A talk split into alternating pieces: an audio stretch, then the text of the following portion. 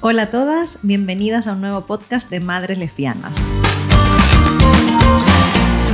Hoy nos encontramos en ReproClinic, en Barcelona, en una de las clínicas más les friendly que tiene la ciudad condal. Importante, ¿eh, chicas? Y me encuentro con Esther Velilla, que es bióloga y CEO de ReproClinic. Hola, Esther. Hola, Encantada. Bienvenida y muchas gracias por acompañarnos Ah. y resolvernos muchas dudas también relacionadas con, con temas eh, biológicos. A vosotras.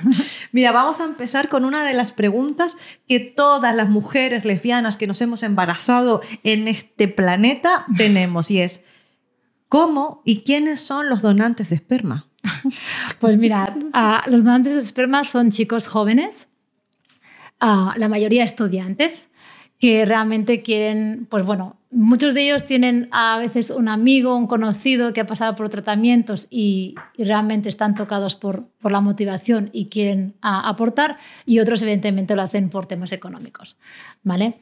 Ah, nosotros cuando hacemos la selección de los donantes es un, bueno, es un tema complejo. Un donante que nos entra por la puerta, no, la gran mayoría de ellos no llegan a ser donantes aptos. Pensar que en general os podría decir que solo un 5% de los donantes. Un 5% es muy poco. O sea, vale, yo sé que se hacen exámenes y de eso vamos a hablar, pero quería saber si antes había como un criterio físico al mirar a los donantes. El doctor responsable de la selección de los donantes lo que hace es una evaluación morfológica del donante ¿no? y una anamnesis familiar. Cuando en esta evaluación morfológica ah, se miran parámetros ah, morfológicos de cara, de cuerpo y, también de las zonas ah, de los testículos. ¿no?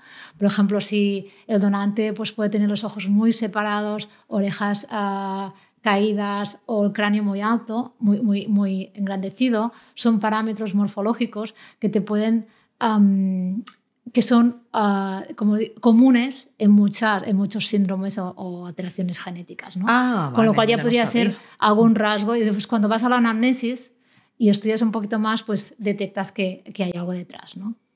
Vale, vale. O sea, primero está como eso y luego, porque mira, sabes que yo, mis hijos son de donante de esperma, por supuesto. Y siempre hay algún comentario de alguien. ¿Y cómo, ¿Y cómo sabes si el donante no estaba loco? ¿O cómo sabes si el donante tal? O sea, ay, siempre hay algún comentario tal. Entonces Es- yo quería preguntarte, claro, una vez que ya a lo mejor morfológicamente pasa al siguiente nivel, ¿qué, qué, qué sucede Mira, continuación? son las típicas ah, preguntas que todo el mundo se hacen y son completamente lógicas. ¿no?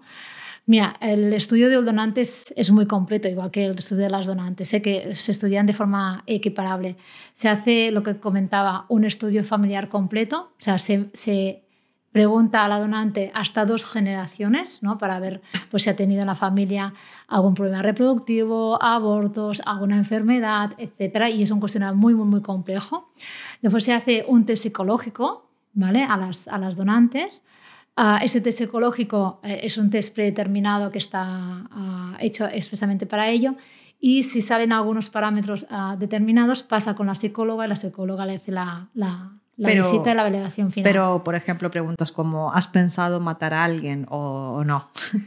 Bueno, Ah, ahí, sí. ahí- Sé que era un poco de broma, pero- No tan directas, Ah, vale. pero hay medidas para, para intuir ciertas, ciertos comportamientos, sí.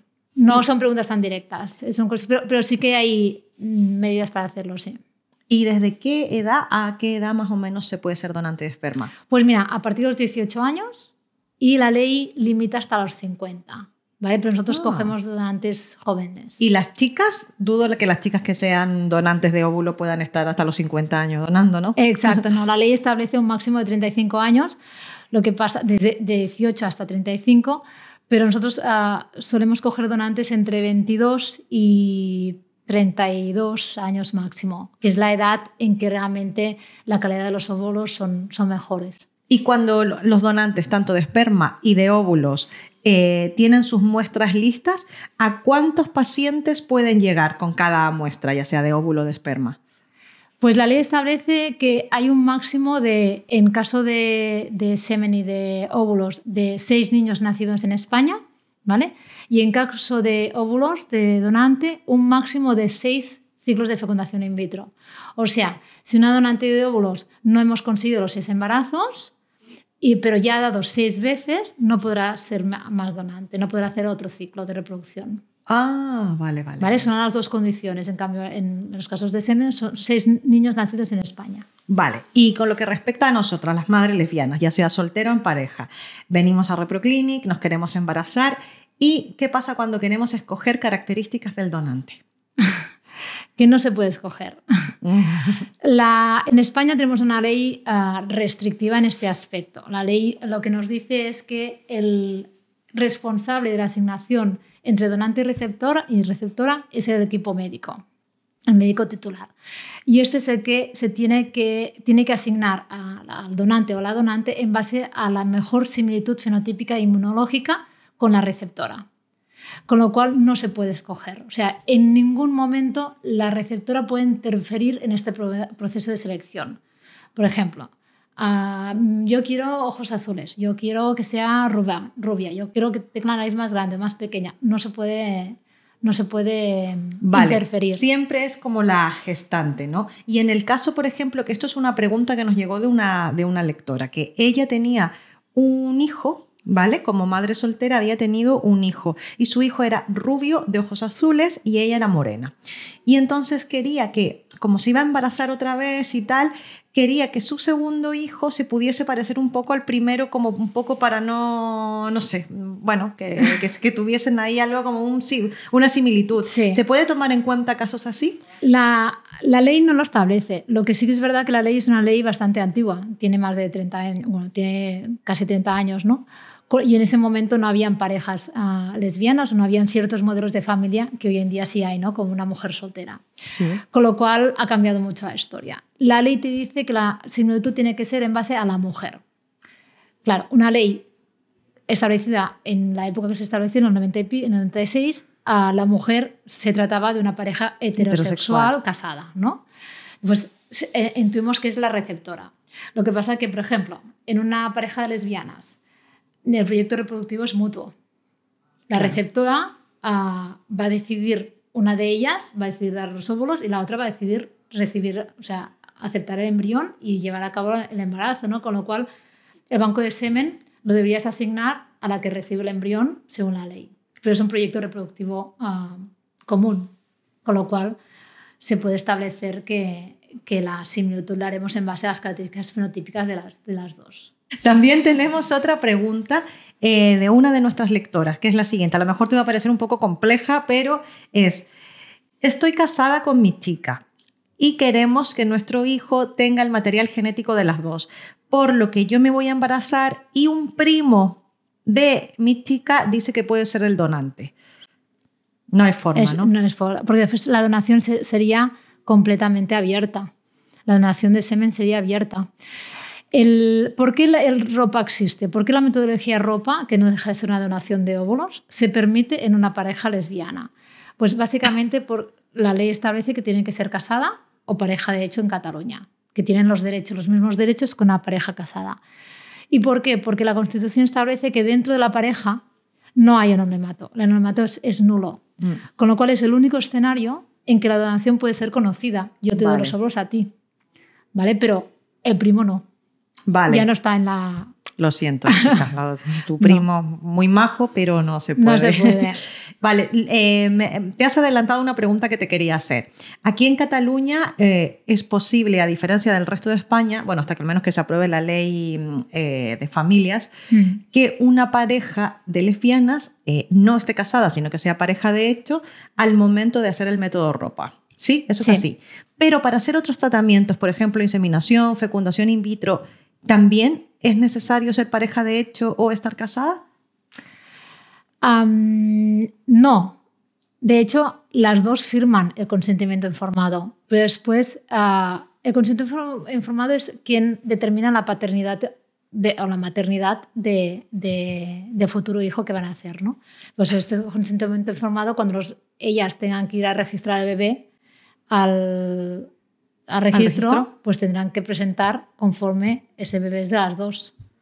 O sea, aunque no estén casadas, pueden, eh, Pueden Sí, hacerse tratamiento. O sea, Vale. el, el hecho de estar casadas es básicamente para anular el anonimato de la donación. Vale, no pero, para si, el tratamiento. pero si no es sí. método ropa, te pu- puedes hacer un. Sí. Si es simplemente tu novia, tal. Sí, sí, firman las dos el consentimiento. Vale, firman las dos un consentimiento aquí, pero yo, aquí vienen preguntas relacionadas con los lesbiandramas y las separaciones y Mm. todo, ¿vale?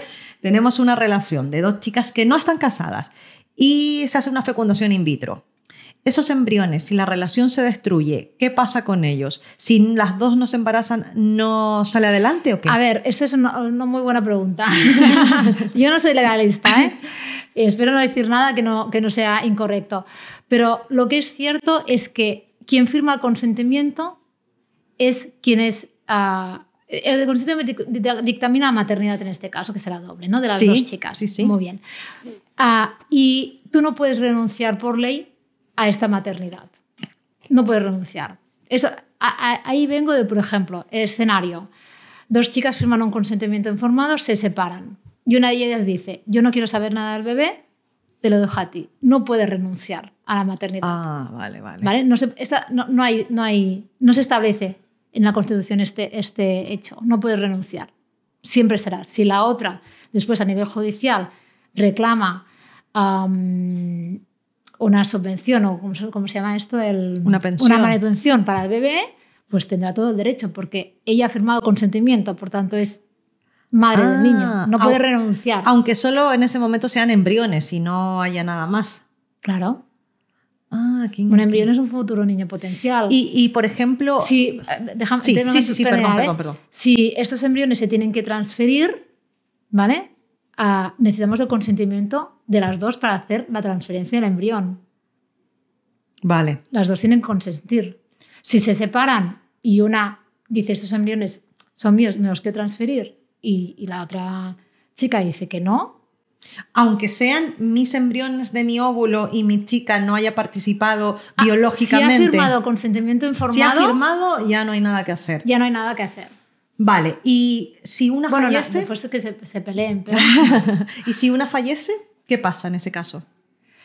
Pues también muy buena pregunta. La ley de producción asistida, ah, como os comentaba, es una ley muy antigua ¿no? y, y contempla fallecimiento del marido. Y hay una cláusula en, en- en los consentimientos informados que pone, en caso de fallecimiento, yo accedo a que el material biológico que esté creado en el centro sea transferido a mi mujer o no, ¿vale? Y la ley establece 12 meses posteriores a- a la- al fallecimiento para poderse transferir estos embriones si lo ha dejado consta- consta- si ha dejado constancia en el consentimiento. Pero no establece, no tenemos el modelo de, el modelo de qué pasa si se muere la mujer, Mm, ¿vale? Pero esto lo deberían dejar en el testamento, entiendo yo. Ya, la verdad es que... Estas es cosas deberían complejo. dejarse en el testamento. Pero si, se presenta, si no hay testamento y no está eso firmado, que si mi esposa fallece y tenemos embriones, yo me los puedo poner. En este caso, cuando vemos cosas así muy extremas, nosotros lo que hacemos es una consulta a, a la asesoría legal de la SEF y que nos asesoren, porque son casos muy específicos que no contempla la ley, que se tienen que mirar caso a caso. Vale, ¿y hay, hay diferencias legales en respecto a los tratamientos? O sea, por ejemplo, vimos una, la de estar casadas en el método ropa, pero en caso de parejas de mujeres, ¿hay otras diferencias legales con los tratamientos? No, la única diferencia legal es el hecho de que una donación de óvulos no podría estar firmada por las dos si no estuvieran casadas, por ejemplo, porque sería una donación abierta. ¿Vale? Pero a efectos de, de maternidad, pues sería lo mismo. Lo que condiciona el- la maternidad es quien firma consentimiento. Si sois una, si- imagínate que somos una pareja y yo lo tengo muy claro y tú no lo tienes tan claro, siempre aconsejamos que firme consentimiento La que lo tiene claro. la que lo tiene claro. Porque el día de mañana pueden pasar muchas cosas. Y, y si no, siempre vas a tener a depender de la firma de, de tu pareja o expareja para poder hacer algo con ese material biológico. Claro. Con lo cual, si están las cosas muy claras y muy decididas, firmar las dos. Si no, que firme una. Esther, últimamente se habla bastante, bueno, los círculos en los que yo me muevo también de madres solteras y de dos mamás, eh, del anonimato de los donantes. ¿Tú piensas que en España eso puede cambiar? En Portugal ha cambiado y en Portugal los donantes tienen que ser por ley eh, no anónimos. Sí.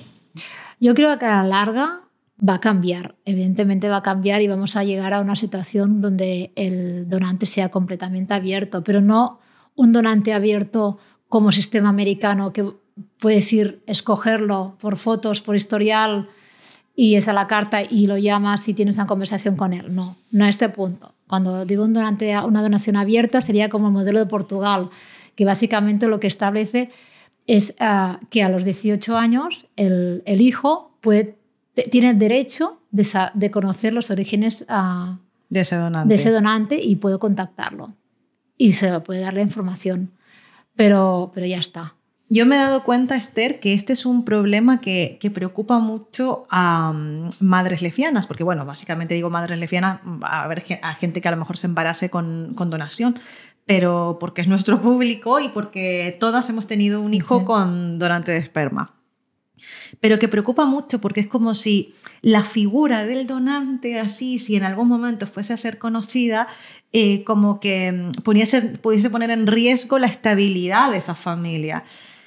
Entonces, claro, hay mucha gente que dice, no, que no se sepa nada, y otra, bueno, los niños tienen derecho. Entonces, claro, eh, es complejo, ¿eh? porque, pero es que al final es, es, el material genético, o sea, no es el padre, o sea, yo lo tengo claro, mis hijos no tienen padre, pero tienen la mitad de un material genético eh, de un señor muy guapo, por cierto, que, que, del que yo me siento mm, súper agradecida. Y mira, me dan unos pensamientos porque a veces yo pienso en la madre del donante, que tú dirás, bueno, ya está dispareando esta mujer, pero yo digo, si mis hijos fueran donantes de esperma, me encantaría conocer a esos niños que nacen. Entonces, bueno, que al final, eh, que yo, yo a veces pienso en la, madre del donante y digo, y pensar que tiene, a ver, no es la palabra nietos, nietos biológicos, sí, que son tan monos y no los conoce. Y bueno, no, sé si a, lo mejor a otras pacientes les pasa también esa...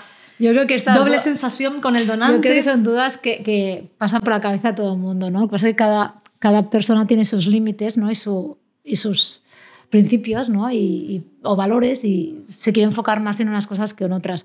Pero el anonimato es una gran pregunta. O sea, de hecho, nosotros siempre eh, decimos que el anonimato es dentro del reproclínico. nosotros custodiamos la información de los, de, los donantes durante 30 años ah, por si saliera alguna reacción adversa, algún embarazo resultante con alguna malformación, pues puedes tirar para atrás estudiar el material genético y ver si no hay alguna enfermedad genética que en ese momento no se estudiaría, porque enfermedades genéticas hay muchas, ¿no?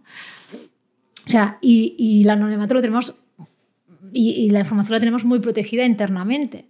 Pero hoy en día hay plataformas en las que tú envías un pelo porque te dicen que quieren hacer un estudio sobre la calidad de la piel o, o, el grado de envejecimiento, lo que sea, a tus ancestros, y envías o células bucales o envías lo que sea para cualquier dato que te puedan dar. ¿no? Y ese, ese material genético forma parte de una base de datos, en lo cual te hacen un exoma, recorren todo tu DNA y ese, esa base de datos se mueve entre compañías ¿no? y no sabes dónde va a parar esa información. Con lo cual, el día de mañana, ese anonimato puede desaparecer. ¿No? Si, si... Es, es, justamente lo que yo planteo en estos grupos que te comento. Digo, mira, si a día de hoy puedes encontrar a primos tal que no sabías que conocías solo con el ADN, imagínate en 18 años más. ¿Cómo va a ser eso? Entonces, no sé, yo, yo siento que como mamás lesbianas que educamos mucho en la diversidad familiar, también nos toca no digo yo rescatar la figura del donante en nuestro día a día, pero que no nos dé miedo esa figura. Y si nuestros hijos en algún momento pues tienen eh, interés, acompañarles en ese interés, no verlo como me va a dejar de querer y se va a ir con el donante, porque no va a ser así. De hecho, es todo un proceso que se ha visto ah, en, desde que empezó la todo el tema de reproducción asistida. ¿no? Al principio, la reproducción asistida era un tabú. Una mujer, si no podía tener hijos, era con un gran drama y se lo tenía. ¿no? Lo, lo, sufría en silencio y no lo comunicaba y, y ahora no, ahora ya hemos llegado a la fase de que sabemos que el 30% de la población, entre 30 y 40%, va a necesitar técnicas de reproducción asistida y, si no eres tú, va a ser ella. Y todos tenemos alrededor gente que requiere tratamiento de reproducción asistida y lo tenemos completamente normalizado. ¿no? En el momento en que se ha normalizado es mucho más fácil explicarlo, es mucho más fácil desde, eh, desde pequeños pues, hablar del tema y que lo vean con total normalidad. ¿no? Mis hijos, por ejemplo, también son de reproducción asistida Y esas primeras, las fotos que tienen del álbum, es un ovocito y un espermatozoide. y ellos saben que e, ese es él, o sea, es completamente normal, ¿no? En temas de madres lesbianas, yo creo que va un poco más lento o, o nos está llegando ahora. ¿Por qué? Porque hace relativamente poco que se ha abierto este campo públicamente, ¿no? Con lo cual todo requiere una madurez a nivel de sociedad para llegar a este punto y vamos a llegar a este punto. Yo creo que se va a llegar igual que se ha llegado en la reproducción asistida, que dentro de unos años mmm, nadie tendrá el temor de claro. hay el donante, ¿no? Porque sí. ya estará ¿Y cómo le digo a mi hijo? No, porque ya estará normalizado. Ya claro, estará... además cuando tú en tu día a día tienes familias como la tuya, de madre soltera, de dos mamás, dos papás, pues al final es... Eh, no es algo tan raro como no ahora es muy, muy habitual las, o sea los niños en la escuela ya, ya hablas con los pequeñitos no es que Pepito tiene su, la, su mamá y la otra mamá no y es completamente normal o sea y está completamente normalizado y, y, y es bonito ¿no? Sí, o sea, que sí, se sí, normalice. Bueno, yo creo que todo requiere un tiempo a nivel de sociedad y vamos por ahí, ¿no? Vamos en, en, el camino. Y en el caso, rescatando un poco antes de terminar, lo que me dijiste de que tú crees que a lo mejor en un futuro, porque yo también lo creo, se va a cambiar el tema de, del anonimato hmm. de los donantes. En el, cuando se cambia, esto mm, yo no lo tengo muy claro. ¿Se cambia a partir de ese momento o tú crees que Siempre. para los pasados se no. puede.? No. Siempre tiene que ser de forma prospectiva. ¿Por qué? Porque la, la, donante o el donante accede a dar con unos requisitos y unas condiciones. Tú no le puedes cambiar las condiciones a ese donante dentro de unos años, porque él ha dado con unas condiciones, con lo cual si hay un cambio de ley siempre será prospectivo. ¿Y tú crees que va a haber menos donaciones? Al principio se creía, ¿eh? cuando hubo el cambio en Portugal, se creía que realmente habría menos, pero no. Es un cambio de conciencia y es un cambio de conciencia. Y ahora ha, ha, remontado, en Portugal ha remontado y tiene muchas donantes y, y, no hay listas de espera, con lo cual... Ah, qué bien. Entonces, sí. Porque es una donación que no es como no es como en Estados Unidos de que los posibles receptores te puedan llamar y tengas que tener una entrevista, sino es una, simplemente tu información está custodiada y a los 18 años del bebé claro. puede tener información acerca tuya, pero no es tan abierta como en Estados Unidos, ¿eh? que sí que realmente se ponen en contacto y lo viven todo de forma conjunta. Claro, y además ahí puede pasar lo de esta lectora, que el primo de su chica, ya sabes, o sea, toca viajar a Estados Unidos. sí. Esther, te agradezco muchísimo, creo que has aclarado muchas dudas que en general tienen nuestras lectoras y esperamos volver aquí por Barcelona por las nuevas que vayan surgiendo. Pues muchas gracias a vosotros. Muchas gracias a todas.